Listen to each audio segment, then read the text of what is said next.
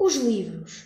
Apetece chamar os irmãos, tê-los ao colo, afagá-los com as mãos, abri-los de par em par, ver o Pinóquio a rir e o Dom Quixote a sonhar, e a Alice do outro lado do espelho a inventar um mundo de assombros que dá gosto de visitar.